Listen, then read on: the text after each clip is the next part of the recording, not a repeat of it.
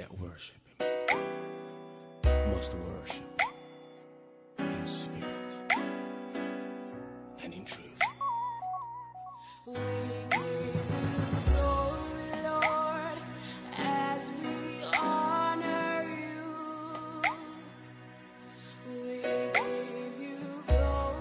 Bonjour à tous, chers enfants de Dieu, frères et sœurs. J'espère que vous allez bien. En tout cas, que Dieu soit euh, élevé dans nos vies, que Dieu soit béni. N'oublions jamais de toujours euh, lui rendre gloire, de toujours le remercier tout simplement parce que nous avons le souffle de vie, tout simplement parce que nous avons la grâce aussi de pouvoir euh, entendre parler de lui tous les jours de diverses manières, parce que nous avons la grâce de pouvoir ouvrir nos Bibles et rechercher sa présence quand on le veut. Nous en sommes libres.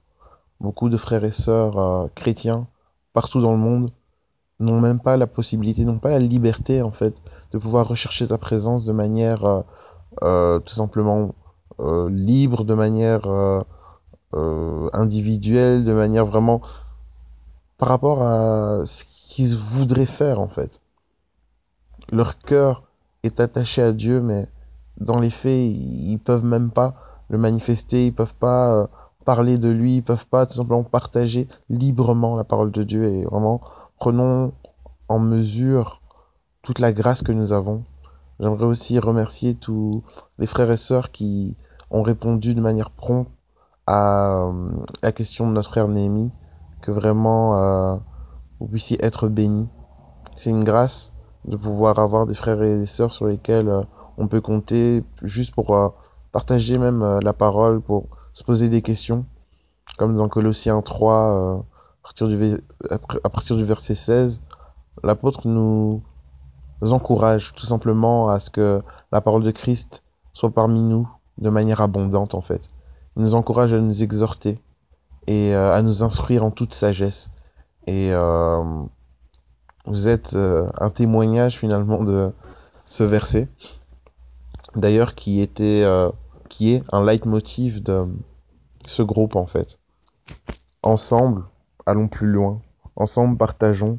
Ensemble, témoignons pour que nous puissions nous fortifier les uns les autres et vraiment que cette génération puisse voir la gloire de Dieu se manifester d'une manière particulière. Que si les générations de nos parents étaient ceux qui ont bâti des églises, alors que cette génération soit celle qui déstabilise toutes les institutions diaboliques, que notre génération soit celle qui euh, ramène à Dieu un maximum de personnes. Donc vraiment, euh, soyez bénis pour ça. Les deux versets que j'ai postés mettent en lumière un peu euh, ces deux types euh, de comportements, finalement.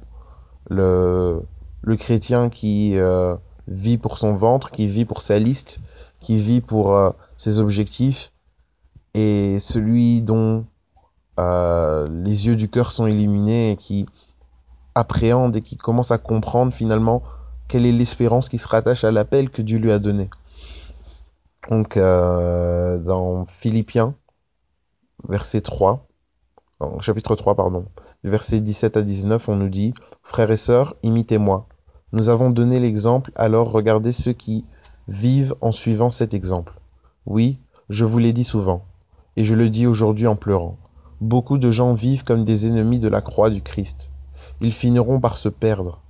Leur Dieu, c'est leur ventre, et ce qui doit les couvrir de honte, et ils s'en vantent. Eux, ils pensent seulement aux choses de la terre. En fait, ce verset, malheureusement, qualifie souvent, parfois même nos attitudes à nous. Et euh, les habitudes que beaucoup d'entre nous prenons parfois. En fait, les gens viennent à l'église pour, euh, pour eux.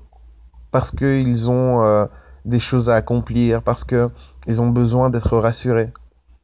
Parce qu'ils cherchent en fait en Dieu euh, la clé d'une réussite, la clé de d'un pouvoir divin. En fait, ils se rendent compte que oui, sur la terre, il y a des choses, il y a des forces, il y a des puissances qui sont en jeu. Et en étant du côté du plus fort, ils espèrent pouvoir percer dans leur destinée, etc. Mais là, l'apôtre nous dit que en agissant pour nous-mêmes, en agissant de manière égoïste, on se comporte comme ennemi de la croix. Combien de frères et sœurs en Christ ne cherchent pas du tout à savoir quel est le plan de Dieu dans, dans leur vie, à quoi Dieu les a appelés? Combien de frères et sœurs en Christ posent des actions qui sont anti-Christ.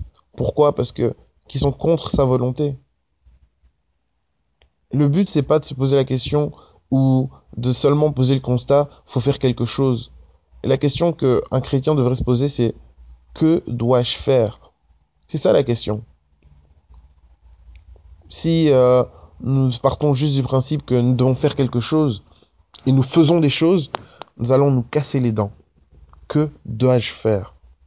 Que dois-je faire? C'est extrêmement important. Le Seigneur nous fasse grâce. Et là encore, c'est des frères et sœurs qui auraient cette conscience qu'il y a un problème. Mais beaucoup, beaucoup d'entre nous, et malgré en fait, et ça dépend aussi parfois des, des saisons, nous avons cette tendance à regarder le mal, à le contempler, à en discuter, à en débattre, mais sans jamais se positionner en tant qu'enfant de Dieu, en tant que temple du Saint-Esprit et dire non, ce mal doit être éradiqué. C'est ma responsabilité d'éradiquer ce mal. Que vraiment le Seigneur nous fasse grâce. Et finalement, ce type de comportement, de chrétiens qui vivent que pour leur ventre, qui vivent que pour leur percée, qui vivent que pour euh, voir euh, leur situation économique évoluer, qui ne vivent pour que pour avoir euh, de monter dans, tout simplement dans, dans, la société, qui ne vivent que pour voir leur euh, statut social euh, exploser, qui ne vivent que pour la reconnaissance des, de leur père. Tous ces chrétiens-là ont parfois malheureusement, et ce type de, de, de, de leitmotiv amène à être ennemi de la croix. Alors l'apôtre nous donne la solution finalement dans Éphésiens chapitre 1 verset 17 à 20. Et ça parle aussi euh, pour tous les leaders en fait. Cessez de vous plaindre leader, pliez vos genoux et demandez à Christ.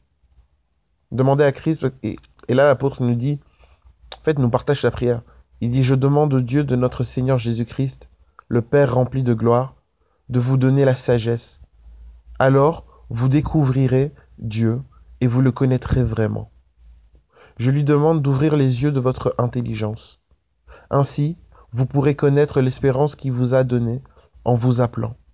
Vous connaîtrez la richesse magnifique des biens qu'il donne à ceux qui lui appartiennent. Vous connaîtrez la puissance extraordinaire que Dieu a montrée pour nous qui croyons en lui. Sa puissance et sa force, Dieu les a montrées dans le Christ quand il l'a réveillé de la mort quand il l'a fait asseoir à sa droite dans les cieux. En fait, cette parole est vraiment profonde parce que vraiment c'est le cri du cœur de l'apôtre. Il dit, je demande à Dieu, notre Seigneur, le Dieu de notre Seigneur, Jésus-Christ, le Père rempli de gloire, de vous donner la sagesse. Dans certaines versions, c'est l'esprit de sagesse. Et cette sagesse, en fait, vous amènera, vous permettra de découvrir Dieu et de le connaître vraiment. Dans les proverbes, on nous dit que la crainte de l'éternel est le commencement de la sagesse. Donc, il faut rentrer dans cette intimité. Et c'est Dieu qui nous permet d'avoir cette sagesse D'ailleurs, c'est pour ça qu'on dit dans la parole de Dieu que euh, la sagesse des hommes est folie devant Dieu.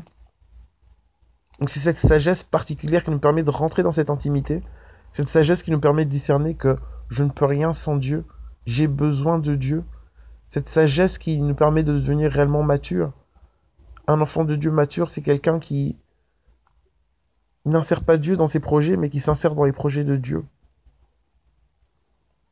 cette sagesse-là nous permet vraiment de découvrir, de connaître qui est Dieu. Pas juste un slogan, pas une religion, pas un ensemble de doctrines, pas un ensemble de règles, mais qui est la personne de Dieu? Il demande aussi que les yeux de notre intelligence soient ouverts, afin qu'on puisse comprendre l'espérance qui s'attache à notre appel. Dans notre version, on dit que les yeux de votre cœur s'illuminent. Ma prière en ce matin, c'est que les yeux de nos cœurs puissent s'illuminer. S'illuminer afin que nous puissions discerner, voir, comprendre quelle est l'espérance qui s'attache à notre appel en fait? À quoi Dieu veut que nous arrivions? Et à ce moment-là, la liste que nous pouvons faire nous-mêmes pour nos ventres n'aura pas d'importance en fait. Elle, paraîtra si désuète qu'on ne prendra plus euh, toute notre énergie, tout, euh, nos afflux nerveux, toute notre énergie, toutes nos forces, juste pour réaliser des choses qui, qui n'ont pas de, de, consistance. Dieu nous appelle à des projets merveilleux qu'il a prévus d'avance pour nous. Quelle est l'espérance qui s'attache à son appel? À quoi Dieu veut que j'arrive? Où est-ce que Dieu veut que je sois? Qu'est-ce que Dieu veut me donner? Qu'est-ce que Dieu veut faire au travers de moi?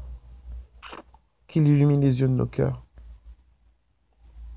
Que nous puissions comprendre aussi la richesse magnifique des biens qu'il donne à ceux qui lui appartiennent. Nous puissions comprendre que nous puissions en fait vivre, toucher, être environné de sa bonté, de sa grâce, de sa bénédiction. Tout simplement son amour. Vous savez quelle grâce c'est de pouvoir vous lever le matin, chanter ses louanges, être dans sa présence, être environné de lui. C'est quelle grâce ça. De pouvoir sentir son amour. C'est une grâce infinie. Des gens se suicident parce qu'ils ne peuvent toucher, sentir l'amour des gens qui sont autour d'eux.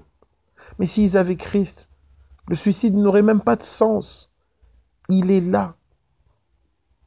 Et quand on l'a, quand on peut bénéficier de son amour, c'est c'est merveilleux.